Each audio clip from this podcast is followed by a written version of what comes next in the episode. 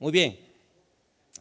Eh, este, este texto es un texto muy, muy poético, muy, muy bonito, muy especial. Job 14.1. El día de mañana vamos a ir a, hacer unas entregas de apoyo, de ayuda. Así que vamos a estar, eh, no sé si vamos a estar, eh, si se puede llevar algunos víveres, se va a poder llevar. si no, pues solo el, la comida, el alimento, para que los hermanos que, los amigos que estén en las zonas de los albergues puedan recibir una atención de parte de nuestra iglesia. Así que eh, se los comento porque siempre apoyamos en estos tiempos que las cosas se ponen así. Eh, vamos a ver el verso 1, el verso 2. La palabra del Señor dice así. El hombre nacido de mujer, corto de días y hastiado de sinsabores sale como una flor y es cortado, y huye como la sombra y no permanece. Oramos, Padre, bendiga su palabra.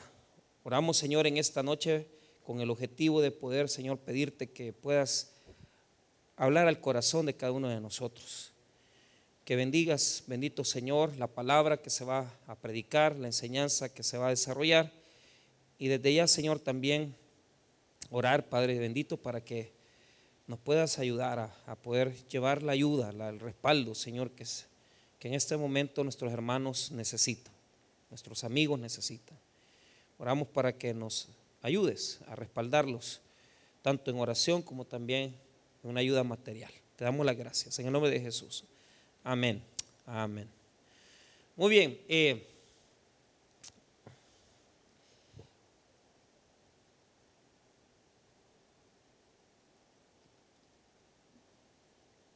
no hay que perder la esperanza. El problema de, este, de esta porción poética es de que tiene un centro en donde usted nota claramente que el tema que el escritor está desarrollando es la esperanza. ¿Dónde lo podemos notar? Mira, podemos ir, ¿verdad? Poquito a poco, pero, por ejemplo, eh, ya voy a hacer, digamos, eh, eh, nosotros le llamamos, le llamamos a esto una eh, intersección, eh, en el sentido de que junto dos, dos versos, eh, los judíos eran muy especiales para poder guardar ideas. Entonces cuando ellos guardaban un pensamiento, lo que usaban era un, un quiasmo. El quiasmo es una construcción, ¿verdad?, literaria con el objeto de poder encerrar la idea principal en dos, digamos, digamos, en, dos grandes pensamientos. Entonces, el centro de esa idea está eh, en, esa parte central del quiasmo. Ahora, ¿cuáles son las orillas del quiasmo? El quiasmo tiene el verso 7 como, digamos, la primera apreciación y nos habla de la esperanza. Entonces, ahora, ¿pero qué dice de la esperanza el 7? Dice, porque si el árbol fuere cortado, aún queda de él esperanza. Entonces, esa es la, declaración 1, digamos, eh, es, es, el centro del texto eh, eh, o la idea principal del texto. Pero él va a cerrar el quiasmo, él va a cerrar el pensamiento que está exteriorizando en el verso número 19. Y es aquí donde vamos a, a rondar toda la idea del mensaje.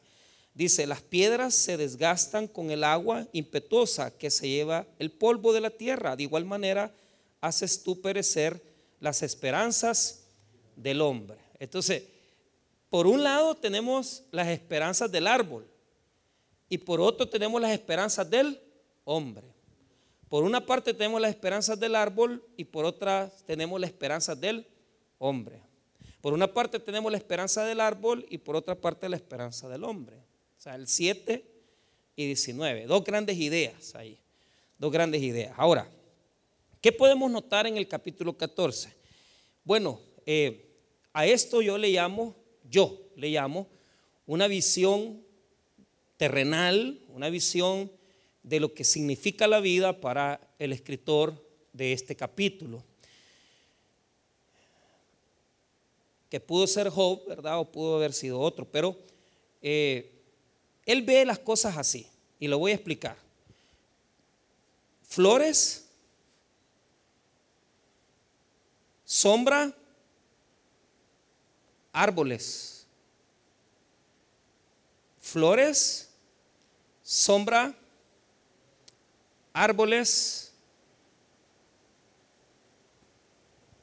montes, peñas. Bueno, me salté porque no lo estoy leyendo, me estoy acordando.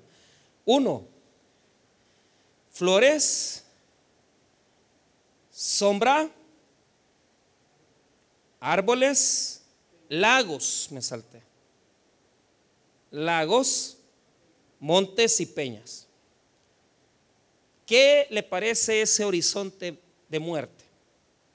¿Qué le parece ese horizonte sin esperanza? ¿Qué le parece ese horizonte sin, sin futuro? ¿Y por qué? Porque el escritor del capítulo 14 va a rondar sus ideas en esos elementos. Va a tomar primero la flor, después va a hablar de la sombra, después él va a hablar de los árboles, él va a hablar de los lagos, él va a hablar de los montes y va a hablar de, de las piedras. Entonces, a lo largo de toda esa vegetación, o sea, estoy hablando de lo terrenal, que el escritor está dilucidando, el escritor está viendo un horizonte. Y el horizonte que está viendo es lo terrenal, lo vegetal. Eh, no, no, quiero decir con esto que el escritor está viendo, digamos, eh, está viendo mal. No, el escritor está viendo lo que tiene que ver, que es lo que está frente de él. Él comienza a ver toda la situación de la naturaleza y él comienza a hacer comparaciones. Y la comparación que va haciendo el escritor es la vida del hombre. Y él va a ir sacando conclusiones, algunas excelentísimas, algunas muy buenas y otras que no sirven. Pero ¿por qué lo tengo que explicar aquí? Porque si estoy hablando de esperanza, hay que saber explicar. Entonces, ¿qué es la esperanza? La esperanza es la expectativa de lo que viene, estar preparado. Cuando usted estudia griego, la palabra el pis, así, el pis es en griego es es, es una persona que está preparada para recibir algo que va a venir. O sea, e, el que tiene esperanza tiene una meta, tiene una percepción. El, doctor Víctor Frankl, que fue uno de los grandes, eh, si hubo dos grandes, digamos, psicoanalistas eh, eh, del, del, siglo XIX, estoy hablando para la Segunda Guerra Mundial, uno fue pues Sigmund Freud y el otro es Víctor Frankl. Frankl vivió en el, holocausto y él estuvo en las, en las cámaras, ¿verdad? De gases. Yo, cuando Dios me dio el privilegio de ir a Israel, fui al museo donde está el método que Hitler ocupó para asesinar a los judíos. Entonces, al principio lo que hacía Hitler era fusilarlos pero él se percató que matándolos y, sangrando a toda la gente no iba, no iba a conseguir nada. Entonces, eh, los grandes, eh, digamos, eh, hombres, ¿verdad? De mecánica de, de, la Alemania, que son, son los que mejores motos, mejores carros hacen los alemanes, crearon estas cámaras de gas. ¿Y cuál era el objetivo de las cámaras de gas? No desangrarlos, pero lo otro era que los judíos tenían muchas cosas, por ejemplo, tenían dientes de oro. Entonces los, les metían en las cámaras de gases y cuando ya sacaban el cadáver les, quitaban las muelas, o sea, eran rapaces, ¿verdad? Para quitarle las cosas a los alemanes. Frankel, sobrevivió al holocausto, pero, pero ¿qué se dio cuenta él? Que los más grandes y los más robustos eran los primeros que se morían.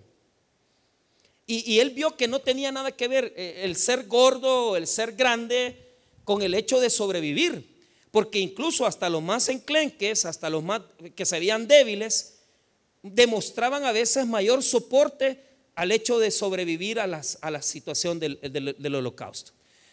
Entonces él comenzó como un psiquiatra, o sea, un hombre, un erudito, pues. Como psiquiatra comenzó a evaluar, ¿y cómo es que estos, estos enclenques, estos secos, va, que, eh, chuchos de finca, va, pues claro, no les daban de comer, pero, pero los gordos se morían primero que los secos, va. Y, comenzó a preguntar, ¿y qué, cuál es el factor? ¿Cuál es el, alimento? Eh, Y, fíjese que no era tanto eso. Era cuando les preguntaba, los analizaba, les decía, es que yo ya voy a salir de aquí. Es que yo voy a ir a ver a mi familia, es que yo voy a ver a mi esposa, es que voy a ver a mi novia. O sea, y comenzó a notar que toda aquella persona que estaba esperando salir de ahí era la que más soportaba vivir. Bueno, incluyéndolo a él, incluyéndolo a él. Fíjese que él, la metodología que ocupó para sobrevivir es rasurarse todos los días. Porque él decía, cuando yo salga de aquí, de este campo de concentración, yo voy a ir a trabajar todos los días. Entonces, todas las mañanas se levantaba y había conseguido una su cosa ahí para medio rasurar. Y así se rasuraba. Y así se quitó él su depresión. Entonces, los gorditos se deprimían. Nadie los esperaba. No tenían esposas. Eh, no tenían. Habían perdido la esperanza. El que pierde la esperanza, pierde la vida. Se muere. Por eso nosotros como creyentes debemos de establecer un criterio. La esperanza cristiana no es posibilidad ni es positivismo. La esperanza cristiana es lo más grande y lo más verdadero que tenemos los cristianos porque nuestra esperanza no radica en la filosofía, nuestra esperanza no radica en la mente, nuestra esperanza no radica en las emociones, nuestra esperanza radica en una persona que es Jesucristo el Señor nuestro Dios, que Él resucitó de los muertos y así como Él ha resucitado, nosotros también tenemos esperanza de resucitar. Entonces, la esperanza de los cristianos es viva y es una esperanza, hermano, firme para nosotros. O sea, no, nosotros no, no estamos en una duda, estamos en una fe. Ahora, ¿qué le pasa a Job aquí? Primero ha perdido el deseo, ha perdido el deseo de vivir. O sea, él está viendo las cosas al revés. Todo lo está viendo hacia la muerte. Y esto, hermano, es difícil porque el capítulo 14 es un hundimiento en él. ¿Y cómo lo vemos? Veamos aquí los primeros dos ejemplos. Primero veamos, ve la vida con sufrimiento. Mira el versículo 1, que es un versículo precioso. Mira lo que dice. El hombre nacido de mujer corto de días y hastiado de qué. O sea, desde el momento que dice que nace de la mujer es porque está diciendo, he, nacido en el sufrimiento y mi vida es sin sabores. O sea, hastiado dice, o sea que es una abundancia de dolor. O sea, él ha perdido el deseo. Está enfermo, ha perdido sus hijos, ha perdido sus bienes. Entonces él, él, ve la vida con sufrimiento y siente que Dios lo está castigando. Entonces, de tal manera que ahora va a dar dos comparativas de la vida del hombre con la cuestión vegetal. Entonces, veamos cuáles son esas dos comparativas y, y veamos ahí. Mira el versículo 2. Sale como una flor, sale como una flor y es cortado. Entonces, pregunto, ¿nos parecemos a las flores? Sí. ¿Por qué? ¿Qué está hablando ahí ese versículo? Está hablando que la flor es bella. Nosotros este, en la juventud, con todo nuestro cuerpo, con nuestro pelo, con, nuestro, con nuestro eh, eh, éramos atléticos y, nosotros nos desvelábamos y no sufríamos. Y ahora que ya tenemos enta, ya nos desvelamos una noche y al siguiente día ya ni, ni, abrimos los ojos ya, ¿va? porque ya nos duele todo, nos duele hasta las uñas. Eh, o sea, éramos flores. ¿Por qué como flores? Porque la Biblia, para representar la gloria humana, siempre ocupa la hierba y la flor. Porque igual que la hierba y la flor, llega un momento que están en su esplendidez, pero después se secan. Ahí me estaba enseñando Teodoro los girasoles. Me dice, mire pastor, estos ya se están secando. Y el girasol en su esplendidez es, es bello y la gente va, se toma fotos, pero cuando ya están marchitos, ya nadie quiere tomarse fotos con los girasoles marchitos. Así es el hombre. Cuando, cuando ya llegamos a la vejez, cuando ya estamos enfermos y nos cortan, nos secamos. Entonces, ¿nos parecemos a la, a la flor? Sí, somos iguales. Amén, somos iguales. Ahora, veamos el segundo ejemplo. Y huye como la sombra y no permanece. ¿Somos como la sombra? Claro que sí. Cuando, cuando la sombra está en su esplendor, ¿verdad? En la, en la mañana, el mediodía, la sombra es firme, ¿verdad? Pero ¿cuál es el problema? Conforme el día va pasando, la sombra se va haciendo más larga. Se alarga, se, se, hace pequeña. De lo largo pasa a lo mínimo, correcto. Hasta que se queda en la oscuridad. En la mañana somos grandes. En la juventud, en la adolescencia. Pero cuando ya nosotros llegamos a una edad, los títulos, los logros, como que se van achicando, ¿verdad? Y, ya no, ya nadie, ¿verdad? Se percata de eso porque fuimos grandes, pero ahora la, la sombra se va empequeñeciendo hasta que desaparece. Entonces la vida del hombre es como la flor. La vida del hombre es como la sombra. O sea, ¿nos parecemos? ¿Sí o no? Somos iguales. O sea, la naturaleza habla de cómo nosotros somos y cómo nosotros nos desarrollamos. Ahora, cuando él ya hace esas dos reflexiones, se lamenta. ¿Por qué? Porque me voy a saltar, ¿verdad? Porque no, no, no, no es necesario que leamos esos versículos, pero para que usted vea el verso 6, mire lo que dice. Si tú lo abandonares, él dejará de ser, entre tanto deseará como el jornalero su día. Entonces, ¿qué es lo que está diciendo? Mira, la vida solo tiene espacios cortos de alegría. Ha perdido el, el ánimo, ha perdido el deseo de vivir. Está viendo todo como que me estoy yendo mal, o sea, la vida es corta, no sirve, Dios me está, está trayendo esto. ¿Por qué? Porque lo que dice ese versículo es, el jornalero trabaja todo el día y se esfuerza. Y el único momento de alegría que tiene es cuando le pagan. Así somos. No, me, eh, problemas con, con, el dinero, peleamos con la esposa, peleamos con los hijos, peleamos con los cobradores, peleamos con el carro, peleamos con esto. ¿Y, y, cuándo Dios va a parar? ¿Cuándo te vas a detener? ¿Cuándo me vas a dar un, un jornal y me vas a dar alegría?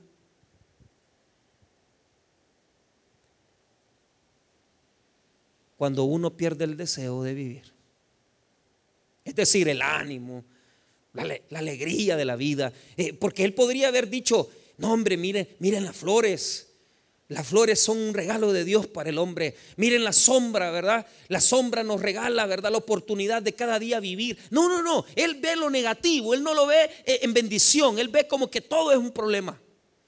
Y lo más duro es de que no ve alegría, porque la única alegría que tiene es cuando, cuando dice, me van a pagar un, salario. Que yo me acuerdo cuando, cuando yo cuando fui empleado joven, me acuerdo, mi primer reloj que yo compré me costó tres mil colones, pero había ahorrado como cinco meses.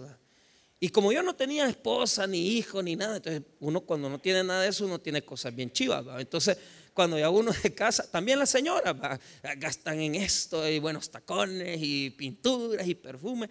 Y para que vuelva a tener eso, pues, pues tienen que pasar unos 20 años de casado para que más o menos se nivelen, ahí que ya vivan mejor. Pero en los primeros años de casado es mentira, nadie, a menos que usted tenga mucho, mucho pisto. Pero cuando ya la empresa familiar construye, ya cuando ya tienen 12, 15 años de casado, 17, ya como que las cosas se nivelan. Entonces, qué alegría cobrar un salario. Yo me acuerdo que, que mi jefe, el licenciado Rendero, me decía, vaya Michael, este es tu salario. y cabal, la quincena eran 1.600 colones. Yo ni comía con tal de comprar el bendito reloj. Y, todos los mediodías que me mandaba a los juzgados, yo mi comida era una Coca-Cola y una semita lido. Ah, un día de esto me, estaba acordando cuando era pobre, fíjese, me comí una semita lido. Entonces ahí me acordé cuando, el licenciado me mandaba a cobrar. Y como yo con tal de comprarme reloj, gastaba dos colones. La gaseosa y la semita lido. Ese era el almuerzo. Y, si, y el fin de semana, una vigues. esa era la hamburguesa. no, no, había Burger King, no había nada de eso. Pero qué rico comprarse reloj. Ese es el jornal alegría. Pero imagínate una persona que todo lo ve amargado y que nada le alegra y todo el día amargado oscuridad y todo. Ay, mira la flor. Ay, la flor se está marchitando. Ay, la flor ya no sirve. Mira la sombra de la muerte. Así estaba Job. Melancólico. Bajo esa visión se puso a ver un palo. Y en el árbol él hizo una reflexión. Vamos a sacar la reflexión, versículo 7 al 10. Mire, ya sacamos la flor, la sombra, ahora vamos al árbol. Porque si el árbol fuera cortado aún, queda de él esperanza. Ah, pero mire el verso 8. Si se envejeciera en la tierra su raíz y su tronco fuera muerto en el polvo, al percibir el agua reverdecerá y hará copa como planta nueva. Vaya, pongan atención. Este Job, yo creo que se había fumado un buen puro, ¿va? porque estaba alucinando, ahí viendo cosas, ¿va? Pero, pero lo, que, lo, que, lo que es que yo me acuerdo en la universidad que los, estudiantes de diseño gráfico eh, eh, y los sacaban los, maestros ¿va? y los ponían frente a las plantas y los algunos volados ni parecían la hoja, pero ellos estaban fumados allí, ellos haciendo las grandes, las grandes pinturas, y uno dice, ¿esto qué será? Porque no hacen bien la hoja, no, todo abstracto. Cuando Job ve los palos, mire el análisis que saca. Lo que no puede comprender Job es que el palo pasa de viejo a reverdecer. O sea, el árbol ha sido, le han cortado ramas, lo han podado, pero de allá del, del, ñuñuco que le ha quedado, del, ñuñuco, ñuñuco, del, del muñón, del, de la copa que ha quedado, de ahí vienen los renuevos. Y si se le corta una rama, de ahí sale otra. Y eso es lo que Job no entiende. Dice, hasta el palo tiene esperanza. Este palo tiene esperanza. Porque este palo, si le cortan la rama, le vuelven a salir. Si le cortan la hoja, le vuelven a salir. ¿Cómo? Cuando en las raíces llegue el agua. El árbol vuelve a resurgir con fuerza, aunque esté viejo aunque haya envejecido y aunque esté todo tallado y destruido, le vuelven a salir renuevos, le vuelven a salir raíces, le vuelven a salir. Ahí me estaba enseñando Teodoro otra vez, allá en aquellas plantas que hace unos sus injertos que yo no entiendo, unos injertos ahí que, mira, le digo, este injerto que, no, eh, del mismo palo me dijo, pero, yo no sé qué hace, la cosa es que ya, ya le había salido la rama así. Qué chivo que la vida de nosotros fuera como los palos, que,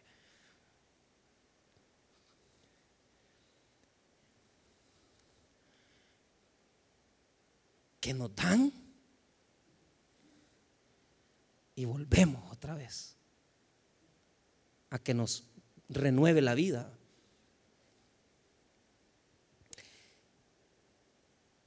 La relación que hace Job es, cuando el agua llega a las raíces, el árbol vuelve a tener potencia. Mire lo dice el 9. Al percibir el agua, reverdecerá y hará copa como planta nueva. Y, entonces se va a ver aquel árbol que, bueno, entonces, pero mire esto.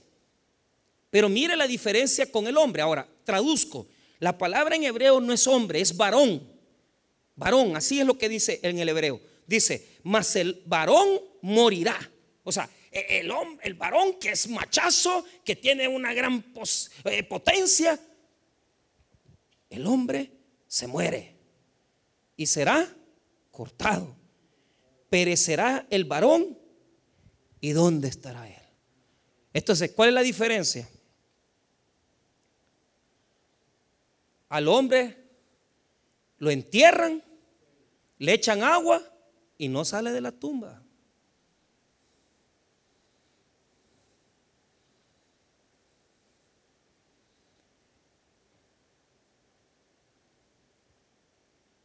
El árbol sí. Pero yo les dije a ustedes que se fijaran en el 7. Dice, porque si el árbol fuere cortado, aún queda de él esperanza. Entonces, lo que a Job le daña es que el palo tiene más esperanzas que él. Porque él está enfermo, se va a morir. El palo lo pueden cortar y vuelve a reverdecer. Siempre y cuando le caiga agua en la raíz. Pero el hombre es como el árbol. ¿Sí o no? No, dice Job que no, no nos parecemos al árbol, nos parecemos a la flor, nos parecemos, hermano, incluso a la sombra, sí, y nos parecemos a los lagos. Miren lo que dice el versículo 11, como las aguas se van al mar, el río se agota y se seca, así el hombre yace y no vuelve a levantarse. Hasta que no haya cielo, no despertarán ni se levantarán de su. Entonces aquí viene otra comparativa. La comparativa en hebreo es lago, río y cielo, pero está invertido. Tuvo que haber comenzado por cielo, seguir por río o lago, pero no, él comenzó al revés. Ríos, lagos y cielo. No, ¿Cuál es la característica de los lagos, ríos y cielo?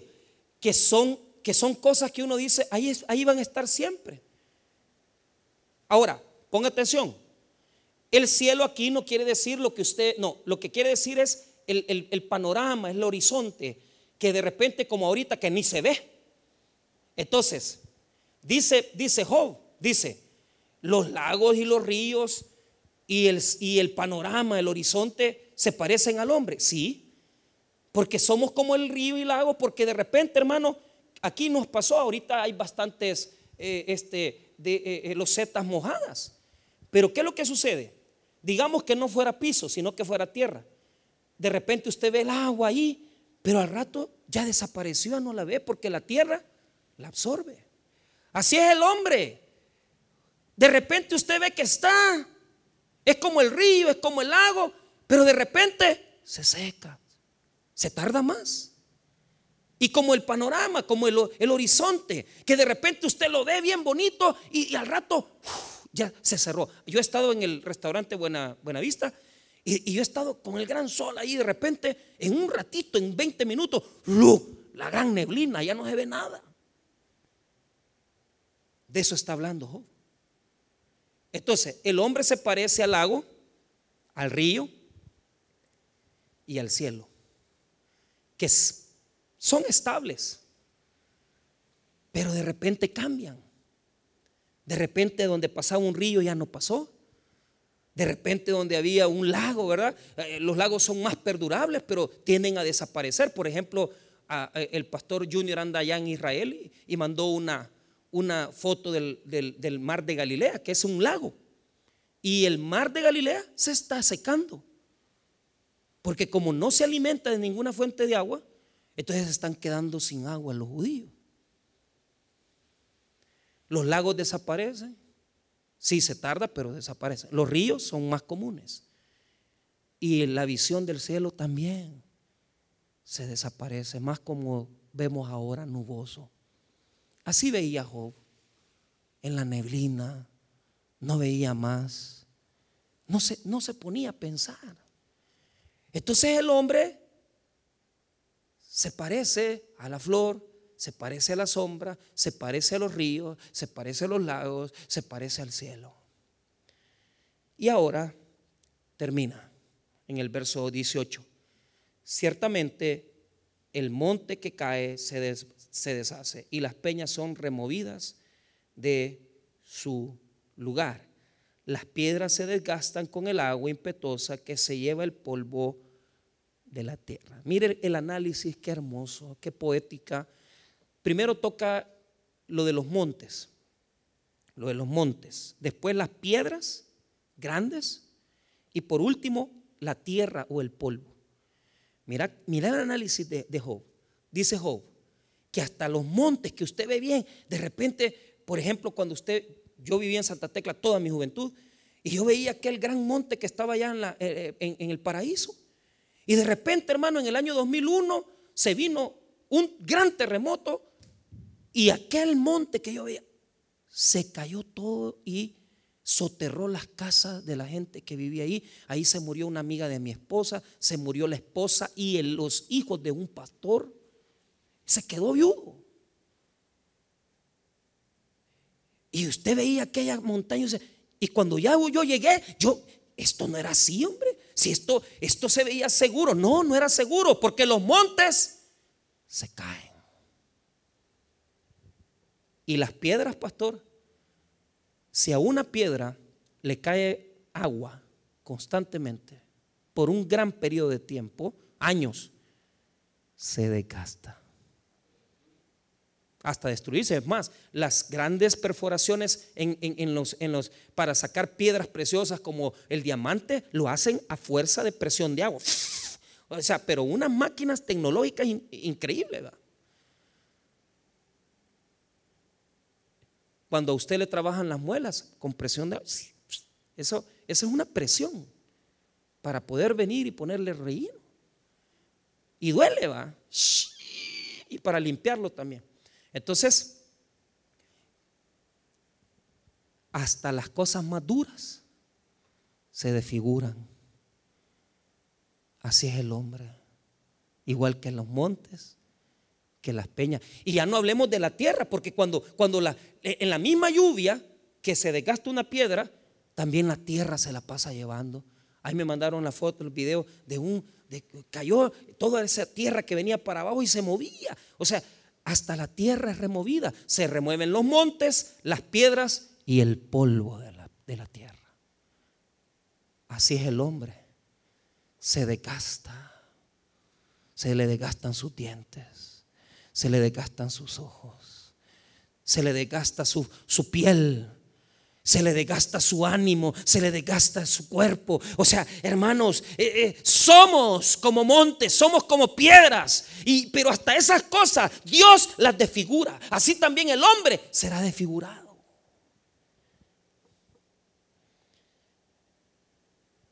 Y por eso Job dice, no solamente es perdí el deseo de vivir, sino que perdí la más grande esperanza. ¿Cuál es? La esperanza de seguir viviendo. Mire, por eso dice el versículo 19, segunda parte. De igual manera, haces tú perecer la esperanza de qué? Del hombre. Hermanos, aunque estemos viendo nubes, aunque estemos viendo lluvias, aunque estemos viendo, hermano, las neblinas, aunque no se ve el sol, ¿Cuál es el error de Job? Job ha hecho un análisis perfecto. Analizó las flores, analizó la sombra, analizó los lagos y los ríos, analizó los montes, las piedras y el polvo de la tierra. Pero el error de Job es que dijo que el hombre no se parece a los árboles, que el hombre no puede reverdecer que el hombre no puede ser como el árbol que reverdece. Job dice, el árbol, el árbol tiene esperanza, pero el hombre no tiene esperanza. Job, estás equivocado. ¿Por qué? Porque cuando Cristo, la persona de Cristo es nuestra esperanza, todos podemos reverdecer, todos podemos resurgir y todos nos podemos levantar hasta de la peor catástrofe, aunque pensemos que no vamos a salir de esta. Jesús será nuestra esperanza y seremos levantados porque somos como los árboles. La palabra de Dios dice que el cristiano, que el creyente es un árbol. Escuche bien, hermano. Los impíos, los inconversos, los que no creen en Dios, pueden ser, hermano, como árboles secos que no tienen esperanza. Pero el cristiano es un árbol que reverdece siempre, hermanos míos. Jeremías, escuche bien, capítulo 17, verso 8. Hoy, hermanos, mire, Jeremías 17, 8. No te equivoques, Job. Si tú, si tú ya perdiste la esperanza y tú crees que no vas a salir de esta circunstancia, ¿cómo no? Tú vas a salir. Jeremías 17, 8 dice, mire lo que dice, porque, mire lo que dice el 7, bendito el varón que confía en Jehová y, y cuya confianza es Jehová. Mi confianza es Jehová. Mire lo que dice, porque será como árbol plantado junto a las aguas, que junto a la corriente echará sus raíces y no verá cuando viene el calor, sino que su hoja estará verde y en el año de sequía no se fatigará ni dejará de dar su fruto. Job se escribió sin la perspectiva de la esperanza. Jeremías escribe con la esperanza. Usted puede ver la vida como Job. O usted puede ver la vida como Jeremías. Pero ¿qué es la diferencia? Que hermanos, van a haber tiempos de desierto. Si usted nota el versículo en Jeremías, lo que está notando es que son tiempos de fatiga, son tiempos de calor, son tiempos de desierto. Pero hermanos, cuando mi confianza es Jehová y, mi confianza es el Señor, yo soy como árbol plantado junto a corrientes de las aguas. Puede haber una gran calamidad, puede haber un gran problema en la nación, pero dentro de nuestros corazones no hemos perdido la fe. Sabemos que vamos a salir de los problemas, sabemos que mañana va a salir el sol, sabemos que Dios va a traer un nuevo amanecer a nuestra vida, pero lo más importante es que no es por fantasía, sino que los cristianos estamos sostenidos en la roca que es Cristo, porque nuestras raíces están en las aguas de Jesucristo. ¿Y cuáles son las aguas de Jesucristo? La palabra poderosa de Dios. Mi confianza no es, hermano, una fantasía, mi confianza son las promesas de Cristo para mi vida. Por eso yo sé que mañana yo estaré mejor que el día de ayer. Aunque llueva, aunque las cosas sean difíciles, mis raíces están junto a las corrientes de agua y yo me alimento. Y cuando los otros decaen, yo tengo fe que voy a salir adelante y que Dios no me va a dejar desamparado. Porque yo no estoy conectado, hermano, a mis propias creencias. Yo estoy conectado a la poderosa palabra de Cristo. Y Él me ha prometido. Y Él me ha prometido, míos, en su palabra, que el que cree en mí, aunque esté muerto, vivirá. En mi vida puedo experimentar situaciones de muerte. En mi vida puedo experimentar un divorcio. En mi vida puedo experimentar una calamidad económica. En mi vida puedo experimentar tiempos difíciles donde yo no veo la luz y donde las cosas se me pueden poner como las de Job. Y puedo comenzar a decir, soy como un árbol no me parezco al árbol, el árbol tiene esperanza, yo no. Pero tenemos que cambiar de pensamiento. Porque igual que el árbol, todo cristiano tiene esperanza basada en Cristo Jesús. Hermanos, es importante entender esto. Los tiempos de calamidad nos hacen fuertes. La, la sangre de los mártires, hermano, es como la iglesia se ha sostenido por los siglos. Y fue, hermano, por todos aquellos que murieron por el Evangelio, que la iglesia tiene fuerza y tiene poder. Cuando nosotros vivimos situaciones donde decimos, y ahora, ¿qué, más hay para mí? ¿Qué hay más para mí? Yo tengo que no olvidarme que Job puede perder su esperanza, porque él no conocía el futuro, él no conocía algo precioso como es Jesucristo. Pero yo que conozco a Cristo, yo sé, hermano, que Jesús es la semilla del árbol de esperanza. ¿Qué dijo Jesús? Escuche lo que dijo Jesús en Juan capítulo 12, 24. Su muerte le dio nacimiento a la poderosa iglesia. Y porque Él fue una semilla sembrada en tierra, escuche bien, la iglesia nació y la iglesia se convirtió en lo que ahora es. La única luz de esperanza de la humanidad es la iglesia de Cristo. Juan 12, 24. Mire lo que dice, de cierto, de cierto digo, que si el grano de trigo no cae en la tierra y muere, queda solo, pero si muere, lleva mucho fruto. Job, te equivocaste. Te equivocaste, Job, porque tú dijiste que el árbol que tiene sus raíces en las aguas, reverdecería nuevamente.